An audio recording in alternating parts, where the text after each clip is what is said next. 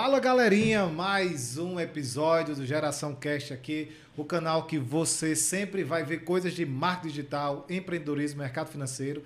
E hoje a gente sempre traz um convidado que tem a ver com uma dessas, um desses três pontos que a gente conversa. Mas o convidado de hoje, ele tem a ver com tudo, ele mexe com tudo. Então hoje vai ser uma aula. Aperta os cintos que hoje aqui a gente veio foi para tomar aula. Quero dizer que Igor Abreu, quero já te dizer que quando a gente fez uma, uma, uma conversa sobre com, com a galera aqui do nosso ecossistema, para quem é que a gente queria trazer nesses primeiros episódios, que a gente queria é, conversar muito com pessoas que nos inspirassem, né?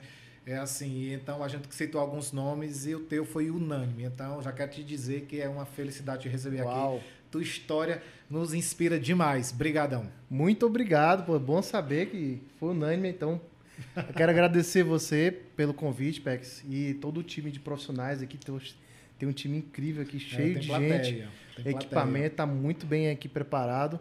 E realmente, pô, tenho, tenho ali bons pontos aí para os três pilares aí do teu podcast. Pois né? é. Eu então, já... vai ter muita história para a gente contar aí nesses três pilares. E um prazer vamos começar. novamente. Vamos lá, vamos. Porque assim, existe, eu tenho aqui uma, uma pré-pauta, né? Que a gente recebeu aqui. Tem muitas coisas. Eu já fui fiz umas anotações aqui, porque é tanta história que, que tenho para perguntar, não posso nem atropelar. Então eu quero começar do início mesmo, assim. É, numa conversa anterior que eu tive contigo, na primeira conversa, eu já te disse isso assim, né? Eu tenho muito bom humor, tu tem muito bom humor, então, desde o primeiro momento, minha conversa fluiu muito contigo. Então, eu quero nesses três pilares. Eu qual foi o que o que qual foi teu start na tua vida? Tu começou primeiro empreendendo, tu começou primeiro vendendo, começou como assim? Conta teu teu, teu início, Igor. Cara, assim, empreendedorismo, né, foi o primeiro, depois veio o mercado financeiro ah. e por último, marketing digital. Marketing digital. Então, na cronologia foi nessa sequência. E o empreendedorismo começou realmente de berço, de hum. berço. Hum. A minha família é empreendedora, meu pai saiu da, da cidade natal, foi empreendedor em outra cidade. E eu Qual a cidade natal? Ele era do interior do Ceará, uma cidade muito pequenininha. Tu também nasceu lá? Não, eu nasci no, em São Luís do Maranhão. São Luís já. E meu pai saiu de lá, foi empreender no Maranhão, né? No interior do Maranhão, cara, gosta de interior. e aí abriu loja, carregava caixa, abriu um armazém lá, né? Como se fosse um. Começou do zero mesmo. Do então. zero, do zero, do zero mesmo. Do zero. Do, talvez do negativo, né? Sim, meu pai, ele foi um empreendedor nato. E eu vi vivi ele, ele empreendendo, né? Então, eu lembro muito de histórias onde ele estimulava eu a empreender. E hoje eu vejo que eu faço algo parecido com meus filhos. Ah. E eu estava lembrando aqui, né, antes da nossa conversa, né, no meu primeiro momento ali de, talvez ali onde nasceu o gostinho de empreender, que também foi o gostinho de vendas, foi quando ele estimulou a gente a vender os gibis da Turma da Mônica. Que a gente tinha, acho que eu tinha uns 4 anos, 5 anos, não sei. Mas bem ah, ele, ele comprava, vocês liam, depois ele mandava vocês vender? E tinha meio que assinatura, chegava, a gente ah. lia e depois a gente ia vender. A gente botava lá num carrinho de mão as gibis, né? Ah. No, lá no interior do Maranhão. A gente quem? Tu, tu eu e meu irmão. irmão. Meu irmão ah. tem um irmão que tem uma idade muito parecida, né? E ele ah. lia, a gente lia, e aí eu e ele, e rodava lá pelo bairro, dois crianças. Isso era interior ainda? É, interior, interior do Maranhão, Pinheiro. Nessa época não tinha esses riscos né, de, de segurança. É, e é só eu e ele rodar a cidade, o bairro, vendendo. E vendia? Vendia, vendia e gastava tudo com fliperama, com outras besteiras, né? Mas, é, ele, ele, ele, começou a estudar mas vender, olha, mas, mas faltou olha, educação financeira. Mas tu vai aprender ao longo do caminho. Cada, cada, cada módulo é um... Ao seu né, tempo. Ao seu tempo. Mas olha como até hoje eu lembro, assim, muito, de forma muito clara, esses momentos. E tem coisas que a gente faz para nossos filhos, provavelmente meu pai fez isso sem grandes expectativas, né? E hoje eu percebo que eu faço algumas coisas com meus filhos também sem grande expectativa, mas eu tenho certeza que vão ter coisas que vão ficar gravadas na mente dele anos, como isso ficou na minha, e vai formando a personalidade, né? E hoje eu invisto muito, de forma intencional, eu sim, de forma intencional, na, eh, na formação empreendedora dos meus filhos. É um ah, ponto bacana. que a gente pode conversar também aqui. Então, teu filho tem quantos anos? Que eu, faço. eu tenho uma filha, Júlia, de 9 anos e o Bernardo, de 6. Olha só, tu está dizendo que é, é, tu já pensa e estimula teu filho de 6 anos também sim, já a empreender. Veja, sim. os tempos estão mudando mesmo, né? Sim, eu sou mudando. bem intencional com eles. Bem intencional com eles. O, isso, mas isso aí que aconteceu foi ainda no interior. Essa minha primeira experiência foi no interior do Maranhão. Eu era bem criança, acho que 5 anos, alguma coisa assim. Aí cronologicamente, aí beleza, aí vai. Aí tu foi morar em São Luís ou tu já começou a empreender mesmo depois de, Aí- de para valer mesmo? Tá, vou resumir bem, bem Ah. rápido a infância, né? Morei no interior boa parte da infância e vim pra Qual morar interior? Qual interior? Pinheiro, Hum. Baixada Maranhense. Aí meus pais dec- decidiram mandar a gente pra, pra capital, pra estudar. Eu fui fazer a quarta série, não sei, acho que é quinto ano agora, equivalente, né? E aí eu já fui morar só. Eu meus dois irmãos, só, sem pais. Então eu já. Quantos anos? Eu, eu não sei quantos anos, eu fui fazer a quarta série.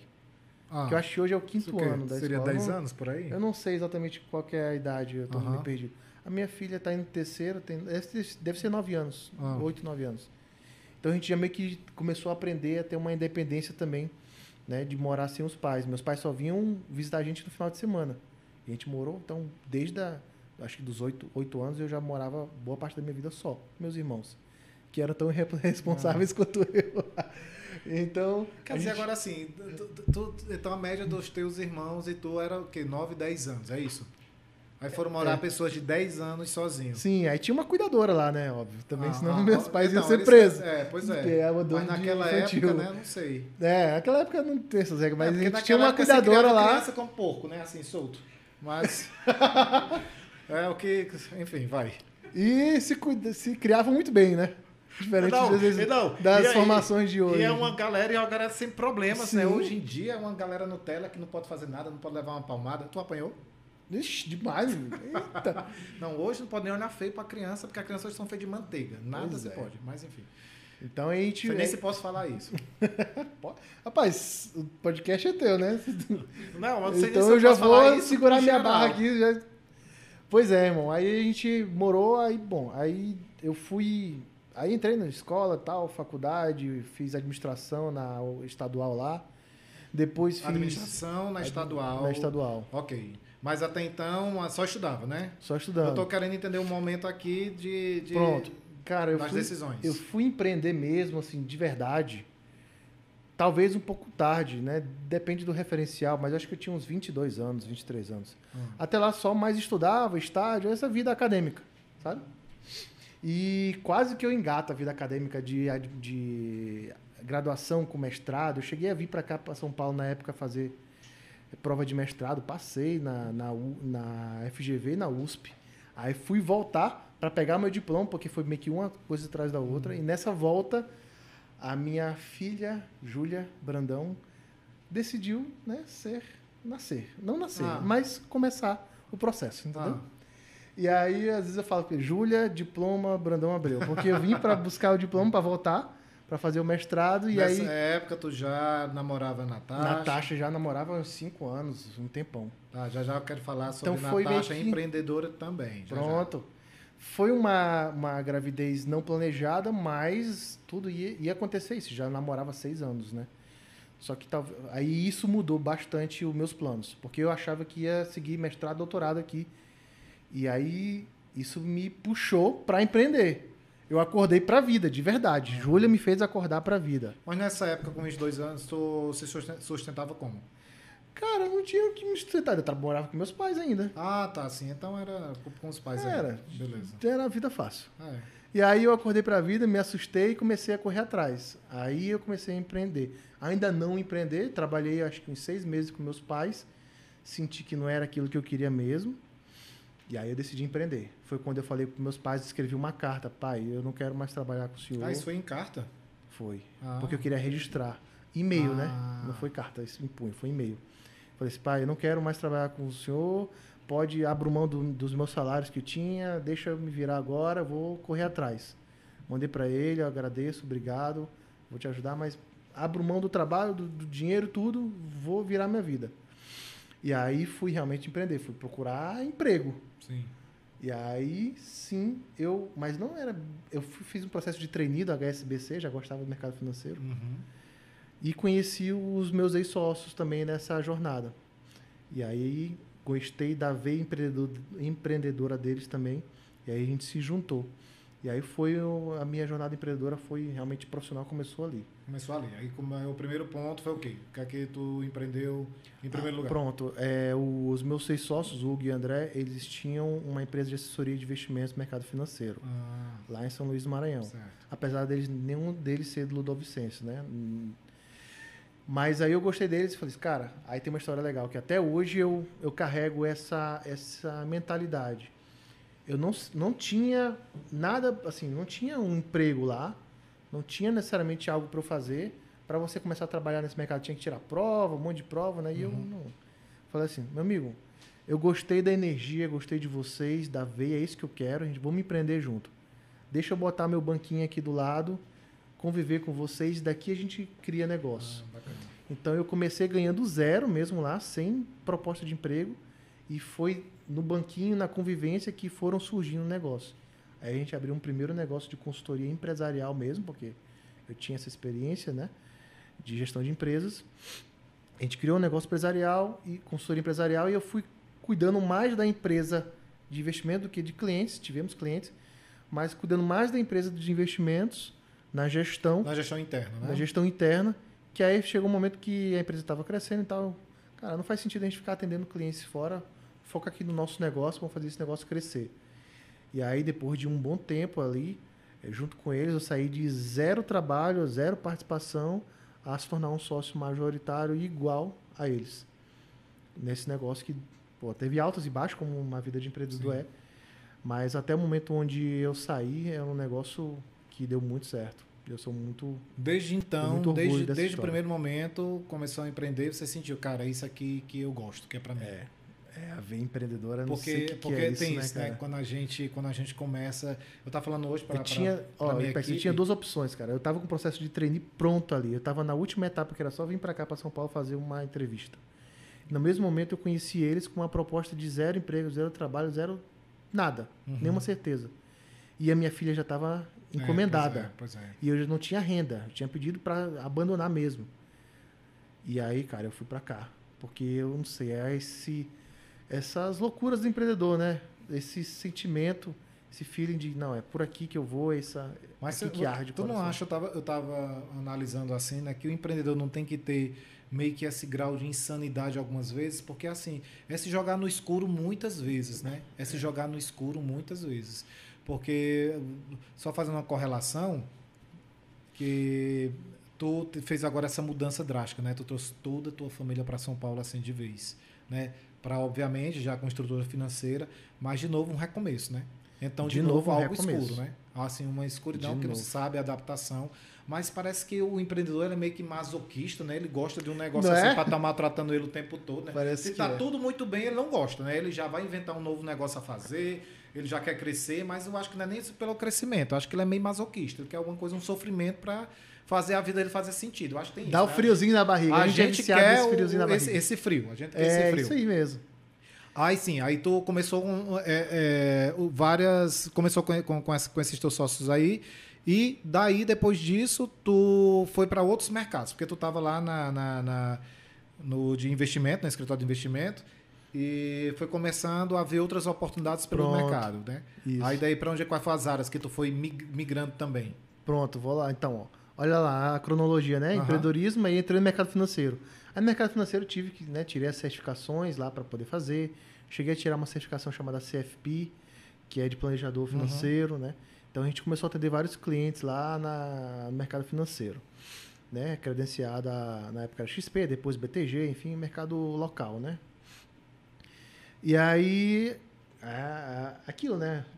Ver empreendedora, vendo oportunidades o tempo todo em cima da mesa, a gente não gosta de deixar dinheiro em cima da mesa. né? Aham. E o, o legal de trabalhar no mercado financeiro, né? Você sabe disso, é porque o nosso dia a dia, a gente é rodeado de pessoas interessantes. O tempo todo.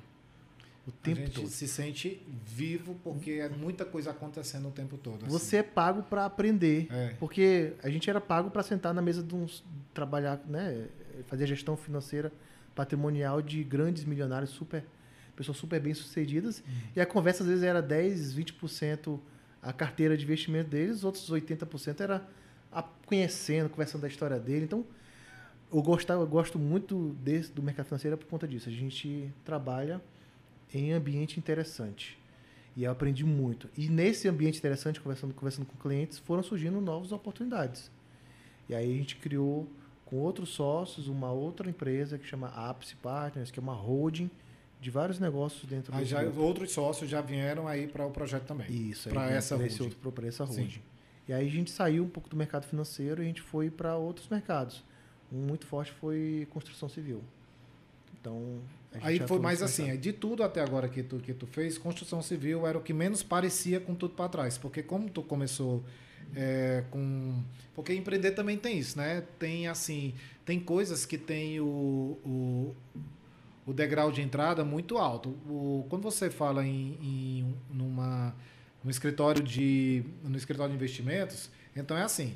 Basicamente, precisa das certificações, ok, mas é você estudar e fazer. Um espaço físico que pode ser bem pequeno no início, mas aí agora trazer cliente para dentro, né? Estratégia de vendas. Sim. Aí já entra vendas, porque você vai lá fazer a venda do seu produto. Uhum. Beleza, mas é um, é um, é um tipo de risco. Vamos, vamos para que eu me faça entender.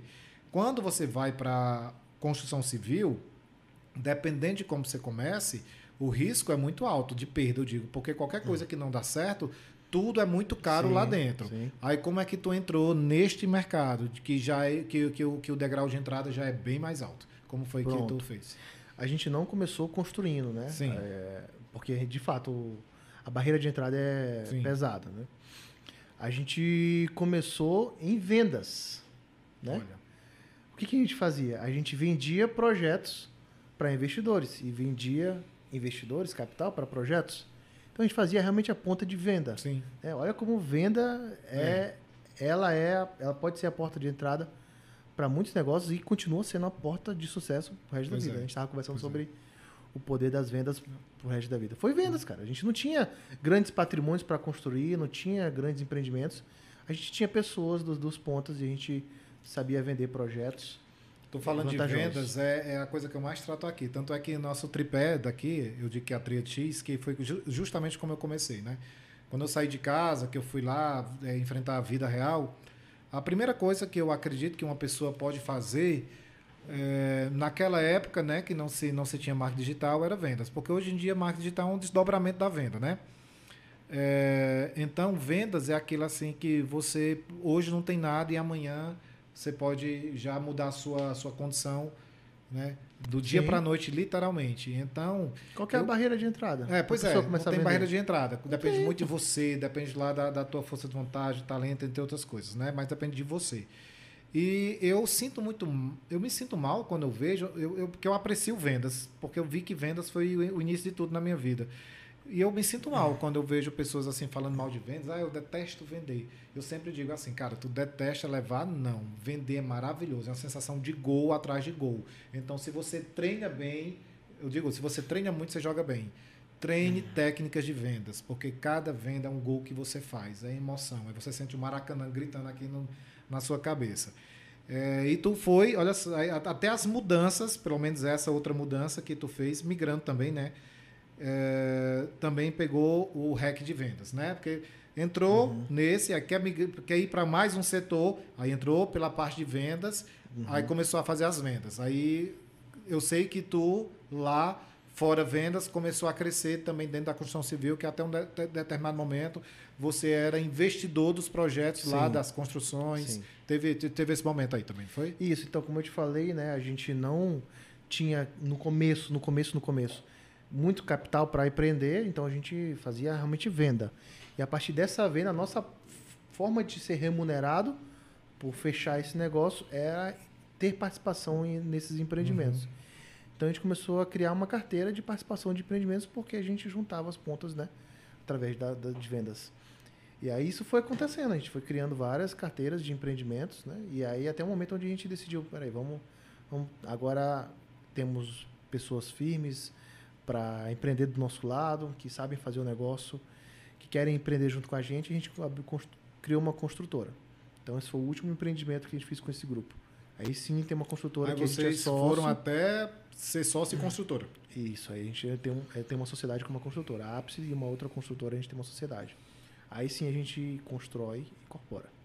Aí a pergunta que eu tenho sobre esse ramo, que eu tenho muita curiosidade desse ramo, eu sempre tive, é sobre a minha impressão que desse ramo ele é muito é, é muito lucrativo porque a gente vê aí sendo lucrativo, mas tem determinados ramos que a gente acha que é, dá tanto problema lá dentro, é tanta, é- são tantos itens que podem dar errado que hum, vale a pena. O que é que que é que você conta? Que eu já tenho uma pergunta aqui para emendar, mas eu quero que tu, quando tu entrou, porque ali eu acho que era outro nível de problema, de você vai construir, então aí começa que pode, sei lá, essa casa tem filtração e energia e, e sei lá, época de chuva, porque em São Luís, quando é época de chuva, chove muito tempo. Eu digo essas coisas que não dependem de você, que Aham. se tornam dor de cabeça. Como é que te- tinha isso, não tinha? Como é que vocês Ó, enfrentaram? Eu acho que esse vale a pena, ele é relativo. Todo, todo negócio vai ter muito trabalho. Né? Alguns mais, outros menos. Mas é relativo porque quem está executando o trabalho? Talvez a pessoa que está executando o trabalho, mesmo que seja mais volume de trabalho, ele gosta tanto do que ele está fazendo que para ele é relativo, é tranquilo fazer. Então, Então, na- a- a- a- no mercado A financeiro, dica é, na parceria você tem que entrar com pessoas que amem aquilo. Que amem né? aquilo. É, a gente sempre, eu sempre fui tive negócios com sociedades, socia- sócios. Nunca empreendei sozinho e sempre tinham pessoas realmente que amavam aquilo que fazia. Ah, é E eu nunca fui o cara que era o especialista na empresa. Eu era o cara de Entendi. gestão, De gestão. Mais geral. Eu não tenho vergonha, eu levanto essa bandeira de que a gente gestor tem que ser generalista. Não necessariamente especialista. Ser generalista, a gente tem que ser especialista em pessoas, gestão de pessoas. Concordo que vendas também é importante a gente ser especialista nisso. E gestão de processos e projetos. Com isso, você consegue ser gestor de qualquer negócio. E aí você vai se juntando com pessoas que têm os mesmos valores que você, mas que são especialistas naquela área. Aí você monta sociedades saudáveis. Você sendo um gestor e aquele cara sendo especialista. Então, na empresa de investimentos era assim. Eu era o gestor. Apesar de ter todas as certificações, conhecer, eu não ficava atendendo o cliente o tempo todo. Eu gerenciava o negócio. E aí os meus sócios eram os especialistas naquilo e gostavam muito. Era um volume enorme de trabalho. Sim. Mas para eles fazia mano. E eu, gerenciar, também fazia mano. Então é relativo. Agora, se ninguém gostasse, ia ser pouco trabalho, poderia ser uma carga muito pesada. E assim foi na construção civil. A gente se juntou com uma pessoa que já era construtor, Uhum. que ama fazer aquilo, fazia por anos. É muito trabalho? É, mas pro cara faz sorrindo. Porque ele, ele Então- é especialista naquilo, ele trazia a expertise, trazia o amor naquilo. E vocês, porque assim, se é a gestão de pessoas, pessoas são pessoas em qualquer negócio. Então, meio que vocês é, é, é, fazia, entre aspas, o mesmo trabalho em cada canto, mudando as especificações do trabalho, mas era você com as pessoas, com a gestão, com Isso. as coisas. Então, acho que eu acredito nesse formato. Assim, de você, primeiro, na minha visão, ser um generalista, um cara que entende de gestão, de pessoas, processos né, e projetos, e faz sociedades com pessoas especialistas, com os mesmos valores, que dá certo. Tem dado certo para mim assim. Né? Então, Entre, entre o dia que você foi puxou seu banquinho para sentar lá com a galera do, do, do, do escritório de investimento até essa parte aí do, do- da construção civil, foi quanto tempo isso, de uma diferença para outra? Eita, cara, deixa eu lembrar. Hum. Eu acho que demorou uns, uns cinco anos, cinco, seis anos, né, do primeiro grupo societário para o segundo. Foi mais ou menos isso. Eu passei oito anos nesse grupo de mercado financeiro. E dos oito, eu acho que mais ou menos na metade deles, no quinto ano, a gente construiu outro grupo da holding dos outros negócios. Acho que foi mais ou menos essa cronologia. Devo estar errando por pouco, para também não calcular aqui né, exato. Mas aí sobre empreender, eu tô, tô, tô, tô falou sobre perrengues, sabe? Cara, me fala aí, me fala de, de, de, de alguns perrengues. Eu tenho uns também para compartilhar, Tem. mas. É bom contar, né? Para Porque o assim. pessoal não achar que é só flores. Não, não é só flores, mas também. E também. Ah, fala. Não, então, pra que dizer assim, cara, se tu tá empreendendo agora e tá passando por algum perrengue, bicho, cara, Exatamente. tu, tu vai ter que, que enfrentar, vencer e vai vencer. E vai vencer. Me fala. É isso que eu ia falar. Perrengue é para o pessoal saber que dá para sair. É. Vai sair. Né? Tipo, cara, teve vários, mas eu vou lembrar de alguns aqui que. Eita, tem um que. Teve um dia que a Me gente. conta os pesados. Quero saber Cara, os teve um pesados. dia que a quero saber gente de- ia assim, atender- E eu quero saber do teu sentimento. Não conta, não conta com, como se fosse flores, não. Eu quero tu entender. Não. Assim, porque tem aquele livro de. de, de- eu acho que é de Flávio Augusto, é Flávio Augusto.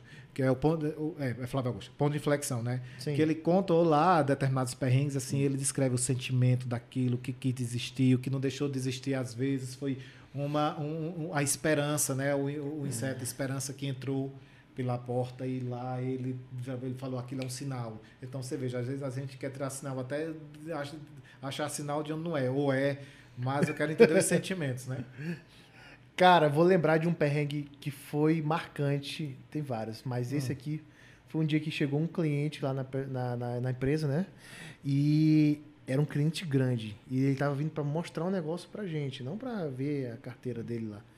Pra gente meio que convidar a gente para um negócio. Ah, Minutos antes do cara chegar, a Equatorial chegou antes. empresa de energia. Empresa de energia. É. E foi nos fazer uma visita lá. Ah. Uma visita não agradável. Chegou cortando nossa energia, cara. Por Eita. falta de pagamento. A gente tava na mal. E aí cortaram nossa energia, não tem conversa, pra você ver. E os caras chegaram minutos depois, a gente, e agora? Como é que a gente vai atender esse cara? Não tem nem energia. Aí a gente inventou uma história lá. Não, vamos tomar, vamos tomar um café aqui do lado. Nosso escritório era do lado da, da, do- da Fribal, né? Da Ah. cafeteria lá. Não, vamos tomar um café aqui do lado, a gente faz reunião lá, porque aproveita e toma um pão de queijo. Esse horário da tarde é bom que a gente faz um, um, um lanche da tarde. Vamos pra lá. E a gente foi. Enquanto tava conversando, é, éramos nós três, dois ali tomando a, a direção da conversa e o outro tentando resolver a semar. Aham. E na mesma época, no mesmo dia, tinha um cara que tinha acabado de sair do nosso negócio, saiu fazendo besteira, mandando e-mail para cliente. E a gente não tinha nem, mas esse nem é energia para ligar os computadores e para mandar e-mail para cliente. Cara, foi um dia brabo. E o sentimento? Quero saber do sentimento. Eu quero saber assim, Cara. se te- teve esse dia, foi um, da- um dos dias de você, dizer, de você pensar assim, cara, isso não vai dar certo. Não, tentando lembrar que não foi sentimento, não. Foi um sentimento assim, tipo, pô, a gente chegou no drawdown, chegou no, no, no final. Aham. Agora vamos, vamos fazer esse negócio daqui pra cima. Não tem como piorar. Eu acho que era rir pra não chorar. Ah. Não tem como piorar. Beleza, chegamos aqui. Então, é, o sentimento era de rir mesmo lá na hora, de É. você, quando acabou tudo, você vai dizer, rapaz, porque... Rir pra não chorar, É. cara. E aí, depois que o cliente foi, a gente foi resolver as coisas. Mas não, não deu. Na, Ah, resolveu pra não foi mim. um gato não, né? Não, resolveu, pô, pagou não, lá a conta direitinho, não é, não, é, não é essa mensagem que você quer passar Não, pro- que isso. Não, não, não. Mas se tivesse sido gato, ainda não não tava sem energia. Mas foi o É. sentimento de realmente, cara, o fundo do poço vem, mas Ah. na, na, no momento, pra mim, não me desesperei não, muito não. Eu, e olha só que massa, eu, eu acho que, pô, se você quer empreender e ter sócios, Ah. Esses momentos são muito importantes pra você realmente ver que realmente quem tá do teu lado. Pois é. É nesses momentos que você Pois é. vai testar a sociedade, a amizade. Se você passar por aquilo bem, pode ir. Pode ir. Porque mais importante do que os momentos bons é você passar por isso. Já teve sócio momentos. que tu reprovou ao longo do caminho? Já teve sócio que saiu, sim. Porque. hum, ué, Eu aprendi lição sobre perdão. O cara fez umas besteiras e saiu. Mas é, é, nessa época que aconteceu isso eram só os outros dois, o Hugo e o Uhum. André. Ainda não tinha entrado esse sócio. E aí, cara, é, isso foi um dos momentos onde a gente firmou muito nossa, nossa amizade, nossa irmandade. Foi muito importante. Tem Então uma- fica, fica essa mensagem, assim, é importante você ter sócios, eu acho, eu sempre gostei assim, Aham. e passar uns perrengues junto aí, pra ver como é que o pessoal reage. Pois é. né? Como é que você reage. Tu... É en- engraçado que talvez não seja nessa cronologia, mas tem uma tem um ponto aqui muito muito delicado porque assim você passou essa época tendo esses perrengues e esses perrengues traz né pode trazer em algum momento se cara será que isso vai dar certo mesmo será que eu estou no caminho certo e muita gente apela para Deus, né? Deus me dá uma luz, Deus me dá um sinal, aquele que eu contei lá do, do, do, do livro de, de, de, Flávio Augusto. E me, e me corrija se eu estiver errado. Você era ateu. Sim. Era ateu, inclusive, nessa época. Então, isso porque eu tô, tô somando a cronologia. Tá? Você recorria a quem? Era o que eu perguntar. Dizem que, né, quando o avião. Todo mundo é ateu até ter uma turbulência no avião, né? É, tem, tem um ditado que diz assim: não, eu, é, eu era ateu, graças a Deus. Eu era ateu, graças a Deus. É, mas o.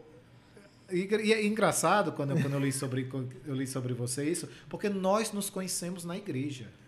Então, verdade. Nós nos conhecemos na igreja. É, cara, as e, coisas mudaram. E eu quero que tu conte aí essa relação, o que fez tu deixar de ser ateu. Se teve alguma coisa que fez você ser ateu, antes de mais nada. Hum. E, e, porque eu não sei se, se, se isso é uma escolha natural, ser ateu. Eu digo isso porque é, acredito que seus pais não eram. Não, não Então, era. aí você eu, minha mãe, por exemplo, é católica, então eu nasci na fé católica. Então a gente é doutrinado a já seguir a, a fé, né? Então, para ser ateu, eu fico imaginando, mas eu quero escutar de você, é que acontece algo que você seja ateu, talvez não. É, e depois o que é que aconteceu para você deixar de ser ateu? Não foi nem o tipo assim, se nem um corte de energia lhe deixou de ser ateu nesse dia, eu quero saber o que é que deixou de ser ateu. Pois é, nessa época eu não tinha a quem recorrer, né? ah. né? Nenhuma. Deus não, não, não participava, participava dessas conversas. ah. E, cara, eu nunca parei, nunca tinha parado para pensar essa pergunta que você me fez. O que, que me. Qual foi o gatilho que me tornou ateu? Uhum. Eu parei para refletir isso há pouco tempo, depois de oito anos ateu. Fui oito anos ateu olhando para trás, né, fazendo essa reflexão depois, eu acredito que talvez tenham sido algumas pessoas próximas, tios e tias, que eram muito religiosas e talvez me traumatizaram ah, nisso. Sei. Isso aconteceu comigo. Hoje, olhando para trás, tentando entender, eu já fiz essa reflexão depois. Eu só consigo pensar Talvez tenha sido isso. Porque, porque fica naquela porque assim fui... que interpreta que Deus é prisão, né? Tem as pessoas é. assim, em vez de aproximar, se afasta, né? Fica eu era, Deus é prisão. Eu era o. Não, eu já estava garantido que ia pro inferno. Uhum. Não tinha nem salvação. Porque era teu. Cara, teve uma época que eu era skatista, roqueiro. Então, na minha. Na minha adolescência, era rock. Meu quarto era só aqueles posters de rock. Imagina. Então você não era do Black Sabbath, Ozzy Osbourne. Era não, só. E aí. Você não era ateu, porque ateu é não acreditar. E nessa época que você estava me descrevendo, você claramente acreditava no demônio como cultuava, né? Cara, é quase, viu? Porque essas músicas de rock e heavy Você metal... sabe que essa história de ateu e, e isso... tinha lá em São Luís, tinha um, um, um, restaurante que a banda... Ah, maravilhosa, inclusive. Tu, tu deve conhecer. Lembra daquela banda que chamava Cruz de Metal. Sim. Então. Vixe, aí, já bate cabeça nessas, nessas Então, maravilhoso, né? E a banda Cruz de Metal, eu conheci com aquele rock pesado do cara, do vocalista, é, é, tirar a roupa e ficar só de cueca e subir em cima da mesa das pessoas, lá naquele, naquele bar maravilhoso que tinha, vou já lembrar o nome dele. E tinha uma piscina no meio do bar, ele pulava no meio da piscina, depois ia cantar todo molhado. Cara, era um inferno na terra. Esse homem. Aí eu sei que depois eu encontrei anos depois, ele no sábado nesse restaurante ele fazia rock e no domingo ele cantava músicas gospel. Nesse restaurante. Tu, tu, tu, sabia disso? Que Cruz, Cruz, Cruz de Metal está cantando é, é, é, música gospel. Aí eu fui lá e perguntei para ele. Eu digo assim: é um dia tu adora o diabo e outro dia tu pede perdão a Deus, né? Que não é no domingo.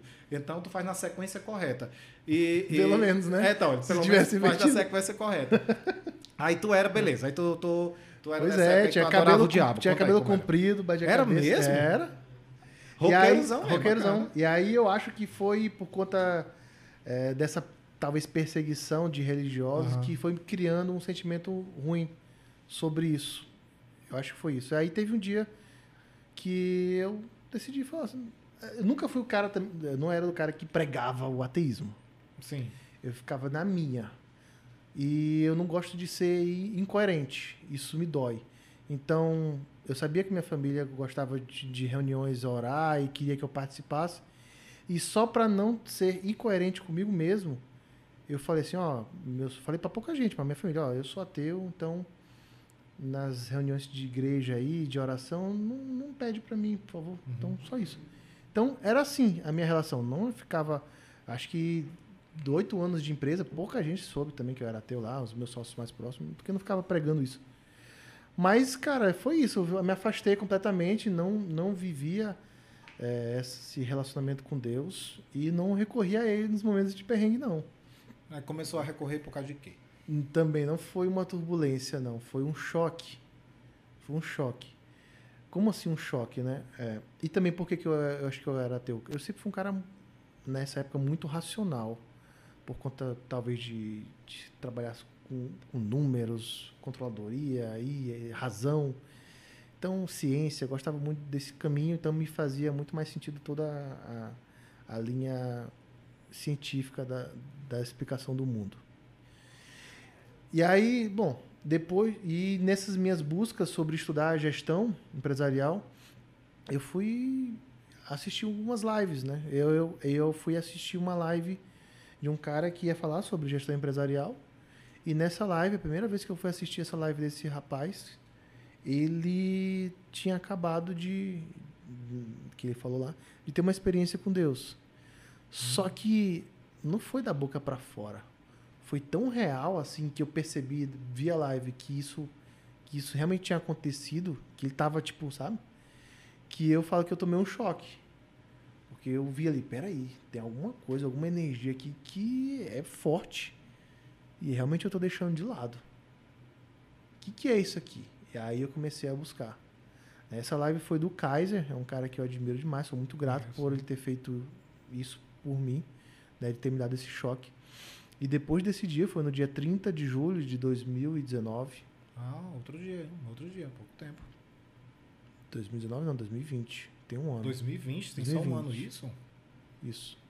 A gente tá em 2022, né? Então, então foi de 2020. Tem só um ano. Você tem que viver muito para você recuperar o seu lugar no paraíso. Um ano não recuperou. eu, tô, eu tô em dívida. É, não acho que é assim, né? Um ano ainda não recuperou, não, viu? Pois é, tem um Eu tenho meu lugar garantido, mas você. Mas você ainda tem que pagar umas. Olha, as minhas tias iam falar isso. E aí, é. cara, eu tomei esse choque, aí eu aí entrei profundamente nisso. Comecei a buscar, buscar, buscar, buscar e cada vez mais resposta, e aí um caminho sem volta, né? E aí parece, é, parece Hoje que quanto você mais você. realmente abraçado. Ah, demais, cara. Né? Demais. E quanto mais eu busco, mais sede, mais vontade dá. E hoje eu sou apaixonado por isso. Você sabe que a gente se conheceu na igreja e ouvindo tua história, que é, que é muito bacana, eu lembrei que a pessoa fala muito assim, ah, eu sou tal coisa não praticante. Eu não sei se, se, se ser tal coisa não praticante é ser aquela coisa. Eu não, eu não sei até certo ponto. Porque o, o, que é o não praticante? Porque eu digo assim, beleza, eu sou um católico não praticante. O não praticante é só não ir na igreja, ou você não falar sobre Deus, não não não, não querer é, é, disseminar a palavra dele, não pregar o, a humildade, não pregar a, a, generosidade, a filantropia. O que é ser não praticante? Porque se você realmente não faz nada disso, não é que você não é praticante, você simplesmente não é. Isso é uma concepção minha, posso estar equivocado. Mas. É... Que o que define você são as ações, são né? As ações, se você não age, você não é. Né? Então, Na teoria. Não, não é. E aí? Né? A minha esposa ela é formada em engenharia, mas ela é engenheira? Não. Então, justo, né? Ela é Tem confeiteira, isso. porque ela pratica confeitaria. Então é, é isso mesmo, concordo contigo. Pois é. Importa as ações. Aí, porque quando eu, eu. De novo, né? Eu nasci na fé católica, minha mãe hiper, hiper, mega católica. É, aquela católica é assim: você não sabe, você vai pra missa. Você não sabe, você vai encontrar o padre, mas minha mãe vai estar tá lá sabe? É da, daquele Bate nível. Ela tá lá. Carteira. Pode deixar a chave da igreja com ela, né? Que é garantia. Mas, é, no meu caso, teve uma época da minha vida que eu estava muito feliz, muito feliz mesmo, olha que doido. E sendo que eu era esse não praticante de alguma religião. Sim. Mas eu estava muito feliz, porque às vezes as pessoas pensam assim, ah, como é que tu foi é, é, parar na igreja e ser tão religioso quanto eu sou hoje, porque assim, qual é a minha, minha rotina de religião? Minha rotina de religião é, começa desde eu vou todos os domingos, tanto é que tu sabe disso, quando eu tive a oportunidade de escutar a palavra de Bruno que é o nosso pastor aqui, amigo, é, ele ele estava tava aqui em São Paulo, recebeu a liberação de, de começar a igreja. Eu fui lá com ele, vi o espaço, a gente montou a estrutura, comecei a chamar pessoas, porque eu senti a necessidade daquela palavra. Eu estava sentindo a necessidade. Então, do nada, eu era uma pessoa extremamente feliz, mas não praticante com nada, até essa pessoa que sentia necessidade da palavra. Porque da, da, rotina. A gente criou um grupo onde ele passa, tu sabe disso, tu tá nesse grupo, é o devocional todas as manhãs, Sim. quando, né? E é sempre tão maravilhoso, é sempre tão chocante aquela palavra dele. Aí minha mãe, ela pede para eu ter uma Bíblia, ler o Salmo 91, aí tá a Bíblia fica aqui no meu escritório, assim que eu chego no escritório, eu leio o Salmo. E também vem muito um processo de filantropia, porque assim, para mim é o praticar. Porque até então, onde você ora, faz suas orações, é, é, maravilhoso, mas é muito ainda sem ação. Então a gente começou a ver como é que trabalharia é. lá na filantropia, mas não só isso, uma palavra, um acolhimento que você dá para o seu próprio time, sua família, seus amigos. Então isso para mim é o praticar, isso é o exercer, isso é o ser. É, mas isso começou porque Teve um dia que eu estava muito feliz, tudo acontecendo, as mil maravilhas, tudo na minha vida mesmo, feliz em todas as áreas. E no meu aniversário, eu sempre viajava porque eu comemorava meu aniversário, sempre fora do Brasil. E meu aniversário eu fazia como que uma, um, um, um festival, era vários dias, várias coisas. E teve um dia que nesse ano eu necessariamente não ia para fora do Brasil, que eu senti que eu senti vontade de passar com os amigos meus na minha terra, né, na Paraíba. E acontece que nesse dia do, é, eu, eu, eu vinha trabalhando muito e, e amo o meu trabalho, então para mim era uma, é uma festa trabalhar. Mas aí nesse dia eu, eu trabalhei até no, na véspera, ia pegar um avião no dia do meu aniversário, cedo, e ia para Paraíba, já tinha várias coisas marcadas com meus amigos para a gente comemorar. Aí aconteceu que é, o voo foi cancelado hum. no dia. Eu voltei para casa e do nada me peguei em casa sozinho, sem nada assim marcado, ou seja, e no meu aniversário para passar em casa. E eu lembro que eu estava na, na, em casa e na, na, na, minha cama, isso lá em São Luís, quando eu era em São Luís, eu estava assim na minha cama e eu comprei uma cama muito alta de propósito que era para que minha cama ficasse acima do nível da janela, porque o, o, mar de São Luís é muito, eu sempre achei muito bonito, porque tem muitos navios, Sim. né? Tem muitos navios. Então eu ficava da minha cama deitado, olhando pela janela, olhando os navios.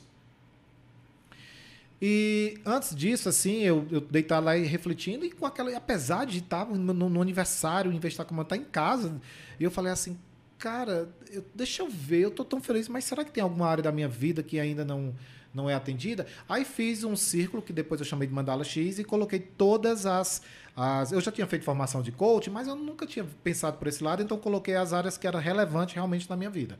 Não era que deveria ser. Eu falei o que é realmente que eu dou valor. Isso e disse isso. E comecei a dar nota para as coisas. Sim. E algumas daquelas coisas tinha nota zero. Isso, e isso que teve a, a, a, incongruência. Porque, assim, primeiramente eu anotei o que era importante para mim.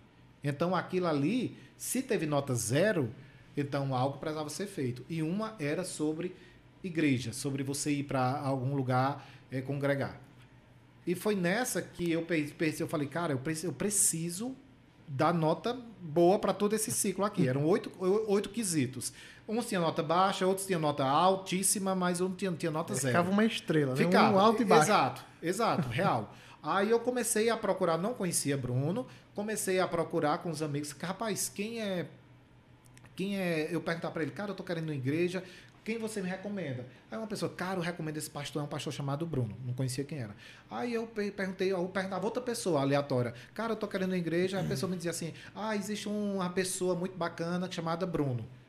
Aí eu fui perguntar outra pessoa ser Bruno. Eu falei, cara, esse é pastor ou cantor de axé? Porque todo mundo conhece ele, né? Eu fiquei me perguntando. Aí, ok, fui para a igreja de Bruno. No primeiro dia, eu cheguei, era um domingo, cara, eu chorei tanto. Lá no hotel já era? No hotel. Sim. Ainda era, era, era, é, no hotel.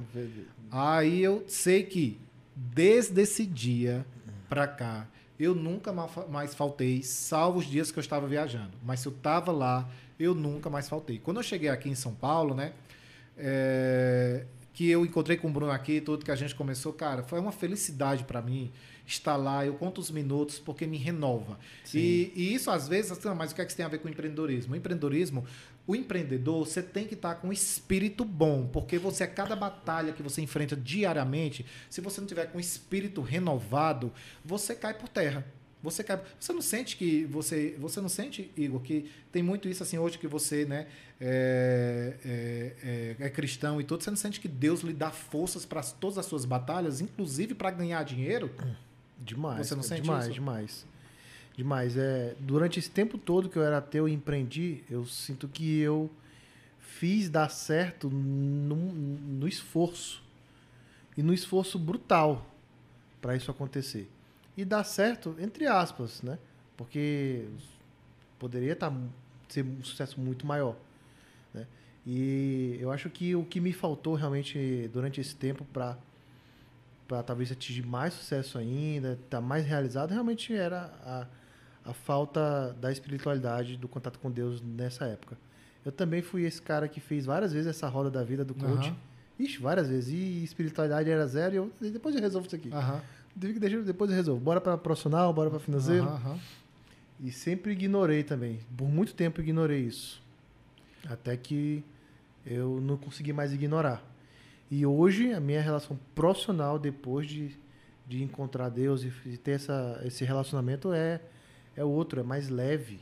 É mais leve. Porque o profissional mais a gente leve fala é mais rápido. Que é ganhar dinheiro. Mas você ganha dinheiro quando você faz negócio também, inclusive com pessoas. E a forma quando você tem essa espiritualidade aumentada, você trata melhor, se relaciona melhor, é mais empático com, com, com pessoas. Uhum. E daí a coisa dá mais certo, você que se sente Sim. melhor fazendo aquilo e tende a crescer. E tende a crescer, né? Tem uma Total. pergunta que agora isso é inerente na vida de cada, é a pergunta assim, difícil. Vou te fazer agora a pergunta difícil. Direto e reto. É para ser cancelado? E, não, essa você não vai ser você, você é um, um príncipe. Igor Abreu, você já, seja direto aqui, você já quebrou? Nunca quebrei. Nunca quebrei. Não tem esse. Já cheguei que é perto. Da vida, que é da vida do empreendedor, né? É. Vive ali. Nunca quebrei, tipo, de ter que fechar o negócio, porque não, isso não chegou. Mas já, já vendi meu carro para poder botar dinheiro no negócio. Ah. É, pô, teve uma época que a gente teve na, na empresa de investimentos lá atrás, né, o mercado era bem mais amador. Sim. A gente cometi, cometeu um erro operacional que custou quatro, três meses do nosso faturamento negativo.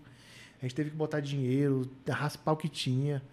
Não chegamos a falir e quebrar. Mas. Mas chegou. Mas chegamos já ali, tipo, no. No oi, falei, tá, tá, tá chegando. Mas aí deu para voltar. Mas não quebrei. Mas e, e mais engraçado é isso. Você falou assim. Você não quebrou porque você teve a habilidade de que algumas pessoas não teriam. Que é assim, cara, eu tive que vender meu carro. Outras pessoas dizem assim, cara, eu não vou vender meu carro, que eu não vou dar esse passo para trás e não, e, e, não coloca aqui todo o arsenal que ele poderia uhum. ter para não quebrar. E você não, você teve essa, essa, essa, como dizer assim, você teve essa, essa, uh, a palavra me fugiu agora, mas de, é, eu confiei, eu também, confiei que, também, né? que ia voltar, né? Que o Porque você acreditava no teu projeto. É. E o carro, é... o carro foi de menos, sabe? Teve, eu vou, teve um desses perrengues, assim, só para voltar um, um perrengue que é importante, ah. que foi um que marcou muito a minha vida. Foi quando, cara, eu cheguei a, a ter vergonha de levar minhas, minhas, minha, minhas filha, minha filha para a escola porque eu estava devendo escola. Hum. Teve três, quatro meses de escola e eu tinha vergonha de levar ela lá porque a, a coordenadora ia me chamar para falar Sim. sobre isso. E foi no mesmo momento, onde eu vi de carro, onde estava quase quebrando. Esse, nesse momento, assim, o, o que, que, é importante do perrengue, além daquele fato de você testar sociedades, é você ter esse sentimento de que eu nunca mais vou voltar para esse ponto. Eu nunca mais vou deixar isso acontecer na minha vida. Se você passar por isso, isso te deixa uma cicatriz, você se lembra. Em qualquer momento que as coisas começarem a dar mal, ou talvez você relaxar um pouco, ficar um pouco improdutivo, você lembra, eu nunca mais vou deixar eu voltar para aquele ponto.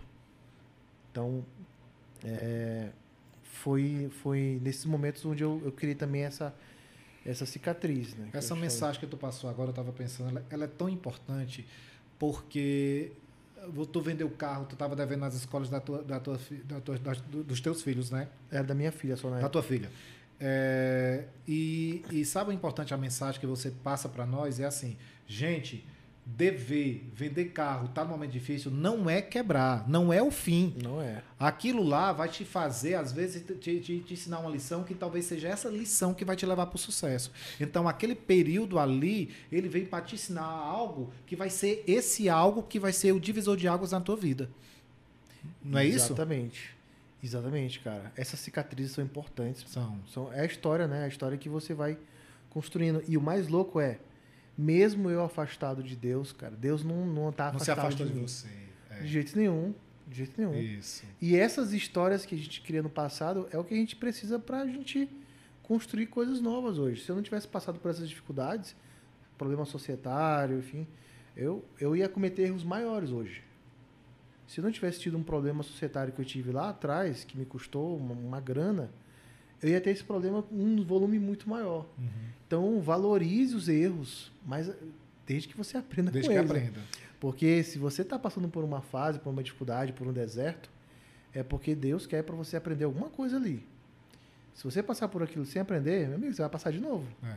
Porque a lição tem que ser, tem que ser absorvida. Então, tipo assim, seja, aprenda, porque senão você não quer voltar Cara, naquilo você já ali, tá, né? você já tá, amigo que tá assistindo a gente aqui. É. Se você já tá no deserto, num perrengue, pelo menos aprende com esse negócio, para não ter que passar de novo, aprende É. uma vez. Passa esse perrengue e faça reflexões realmente, pô, o que que eu tive que aprender com esse momento. Durante muito tempo, eu não tinha aprendido nada com o problema societário que eu tive. Até que eu aprendi sobre perdão. Foi difícil aprender sobre perdão, mas eu aprendi. Eu acredito que eu peguei a lição que eu precisava para avançar. Se eu não tivesse pego, provavelmente eu ia ter outro problema lá na frente, societário, porque a lição precisa ser aprendida. Sim. Então aprende logo de uma vez e vai para frente que aí você cresce mais rápido. Eu, ah, tu teve em Paris agora recentemente, né? Sim, a gente passou o Réveillon lá. Natal E também. A pergunta é: tu ganha dinheiro pra quê? Pra que serve o teu dinheiro? Cara, hoje eu ganho dinheiro para ter experiências com minha família. É, é isso, ajudar pessoas, ter experiência com minha família, viver bem com minha família. É isso. O que empreender já é. qual foi um grande sonho que você realizou porque você teve condição financeira é, por causa que você empreender tem tudo isso. A gente fala tantas coisas negativas, Uhum. mas tem tantas coisas positivas. E alguma das coisas positivas é que é um grande alavancador financeiro. Porque assim, você estava me falando que você com certeza pode ter amigos assim que decidiu e nada contra, cada é perfil, né? Que quis lá seguir é, uma carreira ou empregado ou um concurso público e você escolher, eu digo amigos, né? Porque enquanto você está aqui, isso é uma lição para todo mundo, enquanto você está empreendendo, tem amigos seus que, fez, que fizeram escolhas diferentes, que era um concurso público, digamos. E daí, em muito tempo, ele está melhor do que você. Porque ele tem lá aquela certeza e você vive essa. eh, cortando energia, você vive devendo eh, fa- escola de filho, com necessidade financeira em casa. Como é, e, e em que momento você disse assim, eu, eu quero saber o que é que trouxe, que grande sonho realizado, assim, que você disse, cara, eu realizei isso aqui porque eu empreendi. Eu realizei isso aqui porque eu pensei fora da caixa. Eu quero saber o sonho que você realizou. Cara, algumas coisas eu lembro desse momento que eu olhei enquanto eu estava, eu fiz assim, valeu a pena. Valeu a pena. Foi algumas viagens que eu fiz internacional, principalmente o fato de poder viajar. Você tinha uma. A gente foi. Porque você chegou lá e disse, "Porra, eu tô é- aqui." Essa aqui foi, foi importante. Foi quando eu fui com minha família toda lá pra Orlando. Hum. A gente foi pra Flórida, a gente foi em vários lugares né, da Flórida. E levei os, a família toda, os guri. A gente fez uma viagem de motorhome, né? RV. Hum. E é uma coisa que eu sempre sonhei e gostei, queria fazer. E nos Estados Unidos é ótimo, né? Aquele E a gente tapete, fez tudo. essa viagem, levou todo mundo pra Disney, foi uma festa. Hum. E além de poder estar com a família toda lá fazendo aquilo, é, não tinha que me preocupar em, poxa, é, é férias, é. É, eu Qual tenho- época do ano, né? qual época Você- do é, ano. aham. Então, eu fui nos aniversários dos meus filhos, dos dois, a gente passou o aniversário dos dois lá, eles, eles fazem aniversário junto. E o negócio estava rodando e eu estava E despreocupado. lá, e lá, E vivendo lá. aquele sonho. Então foi assim, poxa, eu pude pagar, proporcionar, eu tenho um negócio que está rodando, Uhum. posso ficar aqui, se eu quisesse passar mais um mês aqui, poderia. E isso foi um momento onde eu refleti que valeu a pena investir Mas e eu, empreender. eu acho que agora também você passou uma coisa parecida, porque é, Natasha, sua mulher, que eu adoro, inclusive, engraçadíssima, excelente bombom, mexo tanto com ela que eu, sei lá, ela, eu olho para ela, ela sorri tanto assim que a gente quer, assim, tá? Ela é maravilhosa. É, e, agora, e, ela, e ela tá fazendo Le Cordon Bleu, né? Sim. Em patisserie, né? Excelente, doceira, que é assim que se fala, se, se, se fala? Qual é o termo certo? Qual é, é o termo chefe certo? patisserie. Não, agora, eu mais antes dela ser, o que ela era antes, que agora ela tá fazendo agora Le Cordon Bleu. Quando agora, antes tem, tem outro termo, porque depois chefe, depois de. Ou não tem É, isso? não, eu chamava de confeiteira mesmo. Confeiteira. Confeiteira. beleza. Então, aí ela tá. Ela. é, aí é, é, eu quero fazer uma correlação assim. Você, empreendedor, a formação dela é engenheira, é isso? Ela é o quê? Engenheira. Engenheira química. Engenheira química. É, qualquer coisa que você faça de errado, ela vai saber a química de como te matar. Mas. Sabe? e não, ela e não deixar bota os suspeito. negócios lá na, na bebida e já era. E já foi. Com o que tem lá, ela resolve. Aí acontece que ela foi também pro lado de empreender, que ela começou um negócio lá em São Luís, Uhum. não é isso? Sim. Aí hoje você trouxe todo mundo para cá.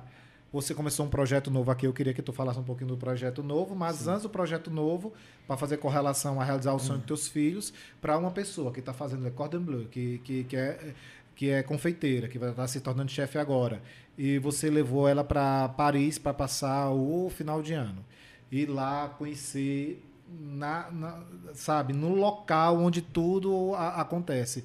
Foi a primeira vez que ela foi. Foi. Foi a primeira vez. Primeira vez. Então, para ela que teve acesso a esse universo, assim, eu quero fazer uma pergunta de empreendedorismo, mas também de sen- sen- sentimental, que é o fato assim, você conseguir proporcionar aquilo ali para ela, vocês dois, né? Mas você vê que ela eh, frequenta esses lugares onde tem tudo isso que ela, que ela faz, era uma emoção muito mais para ela do que para você, né? Porque aquilo é o universo mais dela do que o seu. Paris de todo mundo, mas por nesses lugares que você conseguiu levar, é, você também pensou nisso, cara, que massa eu poder estar proporcionando isso a ela, a essa mulher que teve contigo nessa época, que enfrentou você hum, ateu, que enfrentou você de cabelo comprido, não. Não, ela pegou um pouquinho depois. É, tudo ok, porque senão ela Senão ia ter ela- um problema. Ela É, um problema é mental. outra história. E aí, mas também tem, tem, tem isso, né? Assim, eu digo, Sim, cara. É, é um- é uma. uma o, o onde eu tô querendo chegar é assim: você fez isso lá atrás pelos teus filhos na, na Disney, mas é uma sensação que você não se acostuma com ela. Você sempre que tá fazendo isso, você meio que se emociona, né? Cara, eu tô podendo fazer isso, eu tô podendo. Não é coisa que ficou já blazer para você, porque você já, já tem essa condição financeira bacana, já tem um tempo, mas toda vez que faz isso, lhe dá um sentimento bom. Com certeza. E acho que esse foi o outro grande momento assim que eu senti que valeu a pena tudo que eu fiz. Foi quando a gente pôde se mudar para cá, né? E colocar ela na Le Cordon Bleu, né? Tá ela tá dedicação full time, fechou o negócio dela lá, então encerrou a renda dela para estudar, agora tá entrando em alguns estágios super renomados. Então eu poder ter, a gente poder ter proporcionado isso para ela, que era o sonho dela. E é difícil, né? Le Cordon Bleu é, E ela é- fechou tudo de você lá, a coluna vertebral financeira da Poxa, casa, foi- né? Foi um outro momento que eu senti assim, vale a pena tudo isso. Pena. E no final das contas, é a primeira pergunta que você fez, né? Por que, que você ganha dinheiro? Para proporcionar isso para a família. Uhum. Então, a realização dos filhos irem para Disney, ela fazer isso, é o que me motiva. É o que me motiva a continuar. Que isso é massa, né? A gente precisa, querendo ou não, a gente precisa de um motivo, porque todo dia é um, é, é um leão que se mata, né? Todo dia é um leão que se mata. É um, Isso é, isso é massa. Tu veio pra cá, pra São Paulo, beleza. Agora chegamos aqui em São Paulo. O que é que te fez simplesmente recomeçar? Porque assim, o recomeço de vida não financeiro, porque você já veio, beleza, bacana. Até porque eu vejo os stories lá daquela, daquela é, a vista lá de cima da tua casa, linda demais, inspiradora. Você veio muito bem, mas querendo ou não, é um recomeço quando você traz família, cachorro, papagaio para cá. Sim. E o que é que fez com que você tomasse essa decisão nessa altura do campeonato? Cara, é um recomeço mesmo, até financeiro, porque é, nessa minha jornada de espiritual eu acabei é, saindo de, de negócios. Uhum. Então, a maioria dos negócios que eu construí, eu estou saindo, a renda cessou e eu estou reconstruindo um novo, um novo ecossistema. Mas você fez uma aposta agora, que é o seu core business, que é a sua agência de marketing digital, Isso. não é isso? Então, a gente está recomeçando geograficamente, profissionalmente também em outro negócio. E aí eu empreendi em uma agência de marketing digital. Como é, o- como é o nome dela? Diz Rush. aqui pra... Rush. Rush. Rush Marketing. Vou deixar aqui marcado embaixo. Pronto. E aí, nessa agência, ela nasceu lá em São Luís do Maranhão. A gente tem um escritório físico lá, com estúdio, com equipe lá, em São Luís do Maranhão. E aí, depois, eu decidi vir para cá por conta da Le Cordon Bleu e porque eu queria estar né, no, no centro Onde as coisas acontecem pro teu Vale business do agora. Silício do marketing digital, Ah. que é Alphaville. Aham. Então eu estou lá por conta disso, network, todas as conexões acontecem, acontecem lá. Eu queria realmente ter esse outro momento. Eu e minha família a gente já queria sair do ambiente de São Luís há muito tempo. A gente iniciou até um processo de imigração lá para Orlando, mas aí entrou pandemia a gente abandonou. E aí quando a gente conheceu a Alphaville, né, a gente sentiu que era parecido, é como se fosse um degrau antes de ir para fora. Mas o plano ainda é morar fora. Você sabe que lá em Orlando, né, eu tive várias vezes, se sua família fosse para lá, pronto, era só a quantidade de pessoas que estava faltando para dizer que lá é, é- é Santa Catarina, por exemplo, é um, virou um estado brasileiro. Porque você vai na Disney hoje em dia, não parece nem Disney, parece o Beto Carreiro Ouro, parece que está dentro do Brasil. É, é tanto assim, é, é- é muito brasileiro. mesmo, é só brasileiro, é só brasileiro, e é ótimo. Mas o aí aqui é a tua agência. Tá animadíssimo com ela, é o que tu. Cara. Porque assim, de novo, aí lá vai tu de novo empreender, assim, tu tava tão bem financeiramente tudo, mas parece que o empreendedor é masoquista mesmo. Aí agora tu quer de novo frio na barriga, tá dando frio na barriga? Tá, tá dando frio na Tá barriga. dando frio na barriga. no frio na barriga. Eu lembro que meus pais me ligaram várias vezes. Meu filho, que doidice você tá fazendo? O que, que você tá fazendo? Por que, que você tá abandonando? Pá, começar tudo do zero. Eu falava, pai, se eu. Se eu. Poxa, se eu já aprendi tudo isso que eu aprendi nesses 8, 10 anos de empresa, eu botar no outro negócio, vai dar certo. Tem grande chance de dar certo. Marketing digital, dá dinheiro? Dá dinheiro, cara. Dá dinheiro. Ainda não tá dando pra minha agência, vou ser bem sincero. A gente tá Ah. no começo. Não, sim, lógico. É, começamos a empreender agora. A gente tem seis meses de empresa, mais ou menos. Mas dá dinheiro, cara. É um mercado que dá dinheiro. A gente entrou, óbvio, não vamos ser hipócritas, pelo dinheiro também que é, pro- que é Sim. possível gerar. Mas de verdade, na Rush, na Rush, a gente vive as nossas doideiras. A gente fala com esse termo mesmo.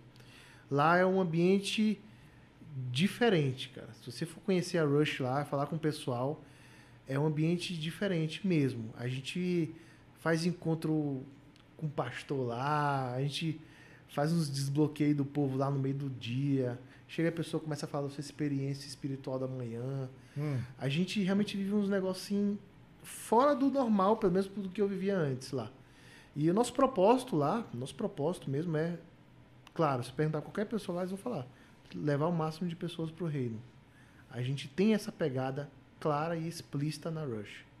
E a gente trabalha até com clientes que têm essa pegada também. Então, o nosso processo seletivo de escolher os nossos clientes, não que a gente queira trabalhar com pessoas que falam do nicho de espiritualidade, não é isso. Aí a gente nem tem ninguém que fala do nicho de espiritualidade. Mas a gente busca pessoas que vivem espiritualidade. Hum. Para que a pessoa, por exemplo, a gente tenha lá uma pessoa que fala do nicho de emagrecimento. Tem momentos onde ela terminou o treino, ela bota um louvor, ela começa a falar de Deus porque ela vive aquilo. Sim. Não porque tem que falar, porque ela vive aquilo. E é nesse momento, depois a gente fazer um baita marketing, tem um monte de gente de audiência lá, e ela fazer terminar o treino, ela falar de Deus, algumas pessoas que estavam lá apáticas a esse assunto vão tomar um choque. Assim como aconteceu comigo há um É, ano e meio atrás. pessoal, é. Quando eu fui no marketing digital buscar sobre gestão de negócios, eu tomei um choque de Deus. Então, a nossa agência hoje é para replicar o choque que eu tomei há um ano e meio atrás. A gente vive dia e noite com esse propósito. Bacana. Aqui, quando, como, como eu te disse, né? Tua história, assim, a pessoa que tu, que tu, desde que a gente conheceu, bem-humorada, bacana, a gente gostou já de cara. Então, quando a gente falou teu nome, tem algumas perguntas. Tem, tem perguntas aí, né, João? Vamos lá. É, a gente tem algumas perguntas, é, já que tu puxa muito essa área de gestão, né? Vendo teus conteúdos. É, perguntaram qual seria os pilares da gestão para você. Qual, qual seria os? Pessoas, processos e projetos. Esses são os principais. Dentro de pessoas tem a parte de cultura e valores. Mas é, pessoas, processos e projetos. Se você souber. é, eu tenho até um. Depois eu vou ter um momento para falar, fazer um pitch talvez. Hum. Mas é um, um processo onde você primeiro organiza ali qual é, qual é a tua cultura, o teu porquê, o teu propósito. Eu fiz isso nas empresas que eu estive e fiz na Rush. Deixa isso bem claro, define os valores, bota o time alinhado com propósito e valores. Depois disso, processos e projetos, cara. Pessoas, processos e projetos são os pilares. Com isso, você consegue gerenciar negócio de qualquer ramo. Em corporação imobiliária, mercado financeiro, marketing digital. Dá para resolver tudo. Porque toda tua empresa vai precisar de pessoas, processos e projetos. Já puxando, já que tu falaste disso, de que pode gerenciar qualquer ramo, tem uma aqui bem interessante, que é porque tu falaste sobre ah, que você leva em consideração a próxima sociedade e uma pessoa técnica. Mas fora esses pontos, Hum. o que, que tu acha essencial para ter dentro de um sócio? Valores alinhados. Valores alinhados. Uma vez me perguntaram qual é a diferença de valores e de propósito. E aí na minha hora, na hora veio uma analogia que eu acho que para mim funciona, eu vou colocar aqui. Analogia é bom para a gente entender, né? Propósito não necessariamente precisa ser o mesmo, na minha visão. Propósito é como se você fizesse assim, ó, vamos começar aqui, nós, montar um quebra-cabeça. E aí bota as peças aqui.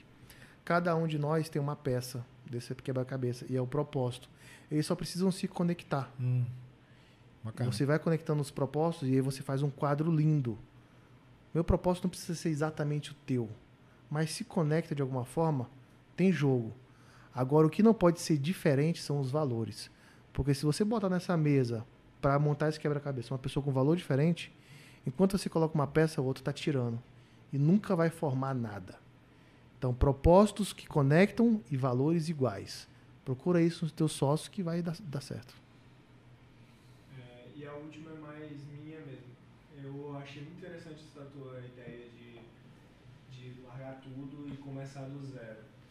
E eu não ficou muito claro para mim, talvez, mas eu queria entender o que te motivou a fazer isso e se isso também seria meio assim, tu imaginar, cara, eu tô pronto, mas eu ainda preciso me provar em algo para mim mesmo, sabe? Foi essa Uhum. essência que eu acho que quando a gente começa do zero a gente pensa, né? Então, Tá. Primeiro que eu acho que a gente acredito que a gente nunca está no zero. Se eu sair daqueles negócios para começar, eu não estou no zero. E mesmo a pessoa que está empreendendo agora, talvez está assistindo a gente e está empreendendo, você não está no zero, cara. Você já está vivo. Você já está com energia. Você tem livros, leituras. Ninguém está no zero para começar. A minha motivação principal para fazer esse novo movimento e eu relutei muito para fazer esse movimento porque era um movimento irracional, porque eu saí das empresas no melhor momento. É, racional porque teve participação, equity, enfim. Mas foi não foi racional, foi realmente ouvir o que Deus queria para mim, cara. De verdade, e ele comprovou várias vezes. E através de pessoas diferentes que eu tinha que fazer esse movimento. Então eu decidi em algum momento ser obediente e tirar as fichas de lá e botar as fichas ao in é, nesse meu caminho novo, que é tem a ver com espiritualidade. Hoje, inclusive a minha palavra do ano é all in. Hoje eu estou all in em meu relacionamento com Deus.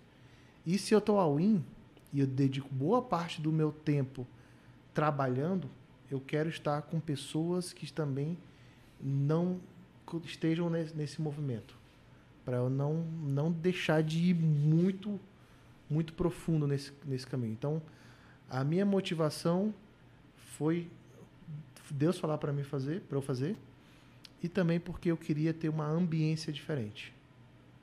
A ambiência de, das pessoas que estão próximas de mim, de novos negócios, eu queria realmente ter essa mudança. Só que a gente tem que ter cuidado. Porque existe um erro comum do empreendedor, que é isso que a gente está falando várias vezes aqui, da gente gostar de ser masoquista. E isso, às vezes, é um problema um bloqueio que a gente tem de crença de merecimento. Às vezes a pessoa vai construindo, criando um negócio, chega num patamar legal e ele não se acha merecedor de ter um negócio naquele, daquele tamanho.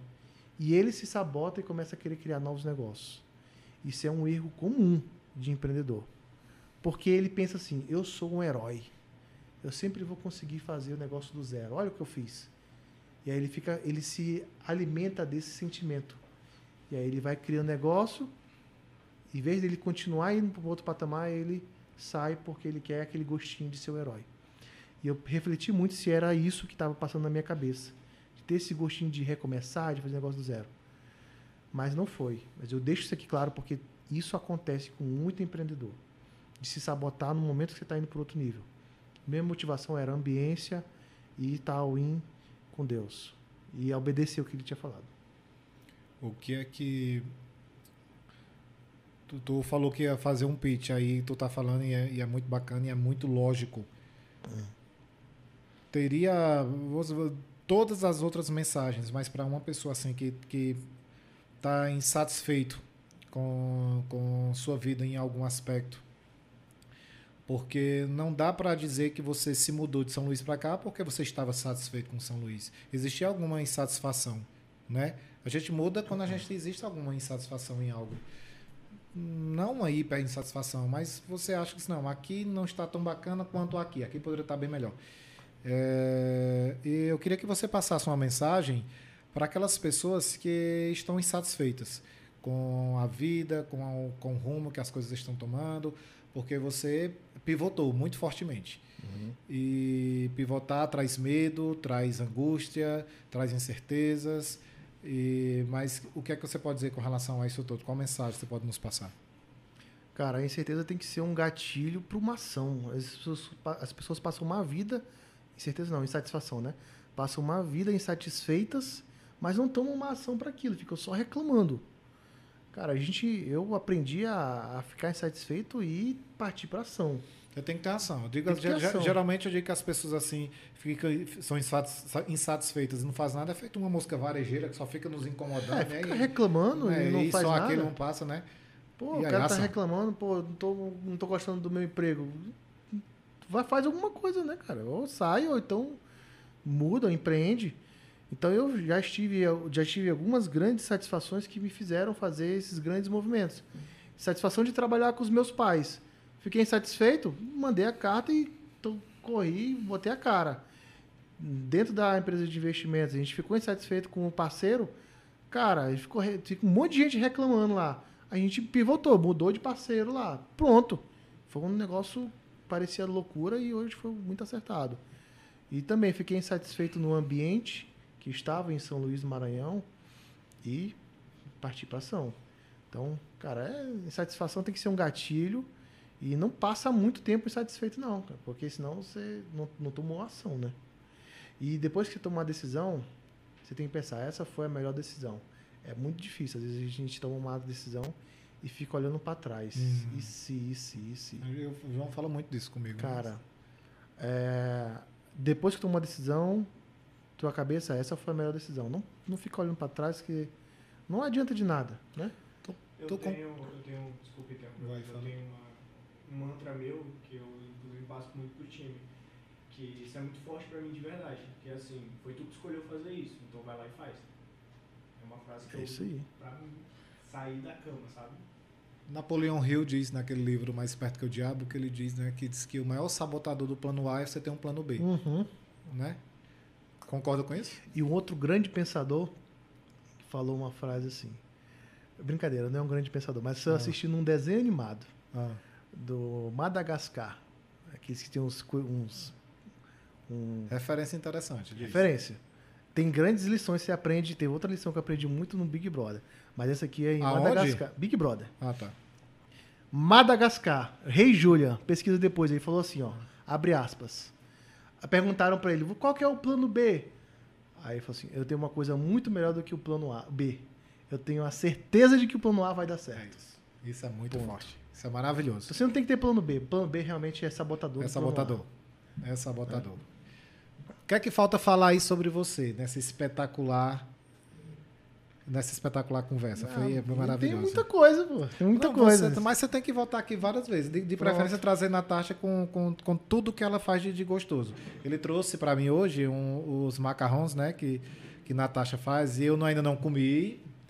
E eu digo, visualmente, a, a identidade visual é, é uma coisa assim. Que, quando tu me entregou, eu não sabia que era, que era macarrão. Eu pensei que era outra coisa. Quando eu abri que vi que era macarrão, eu falei assim: Meu Deus, que, que coisa para conquistar. Assim, foi, foi uma surpresa. Foi uma surpresa que era macarrão e tudo muito lindo. Depois eu vou postar até aqui a foto na- na- na- nas redes sociais. E eu e- uso demais minha esposa pra fazer network, né? É, ela faz os negócios doces lá e aí eu vou entregando pro, pros amigos, vou fazendo essa. Não, isso é maravilhoso. Cara, aí- entregar um doce daquele ali já cria amizade. Já, eu nem- né? Eu já Então. comecei a gostar mais de você desde o primeiro momento que você me deu aquilo. Olha aí, ó. Eu vejo, eu sigo, a- a- eu, eu, eu falei, E né? eu as- falei, pô, bora mais pro povo lá. Aí ela não. Aquelas mesas que ela prepara, é aquela história de que, que eu, quero, eu, quero, eu, eu acho que você concorda, mas eu quero que você comente, é assim, tem uma frase que diz, é impossível competir com quem ama o que faz. É impossível. É impossível. Tem uma outra. é, em relação a isso, né, que me perguntavam sobre formação de time, né? Pessoas, processos e projetos, de pessoas. O, a gente ouve falar que o. Como é que é? O esforçado vence o talentoso. né? Se você é muito esforçado, muito esforçado, você vence o, o talentoso. Mas isso é uma meia verdade. O esforçado, ele vence o talentoso preguiçoso. Porque se você botar um esforçado para competir com um talentoso e esforçado, não tem como você ganhar. Não, não tem como ganhar.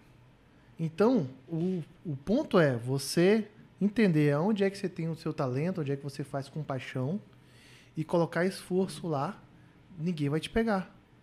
Ninguém vai te pegar. Então, é isso. É aquilo que a gente falou também, né? Sobre ser relativo.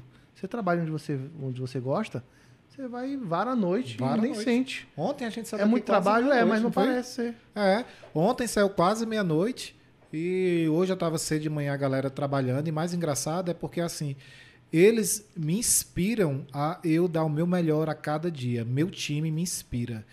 E, e eu queria falar de ti, assim, eu, eu te acompanho, nas, redes- óbvio, nas redes sociais, né? E a minha impressão, eu falei hoje, quando eu falei, Igor, parece que tu, vai mexendo com marketing digital e tu com certeza né, mostra todo o teu talento, mas quando tu vai gravar um vídeo, parece assim que liga um, um Igor diferente, que se comunica. Assim, a gente conversa contigo, eu tô mais assim, né? Aquela pessoa toda, toda educada, uma pessoa, quando liga um negócio, tu pula em cima da mesa, tu começa a fazer tripulia. Eu falei muito mais na gravação do que antes, é verdade. É porque, não, então, lá Parece nas que- redes sociais. Então, de, de cara, pra galera que quer acom- começar a acompanhar teu trabalho e tua saga, acabou de se mudar para São Paulo, aquela, aquela galera que quer acompanhar a tua vitória, passo a passo, dia a dia. Onde é que nós vamos eh, te achar? Diz aí. Instagram, arroba Igor Abreu. Simples assim, Igor Abreu. Lá eu publico ali o meu dia a dia e compartilho também tudo que eu aprendi nesse, nessa jornada. Dá dicas lá para nós, tudo.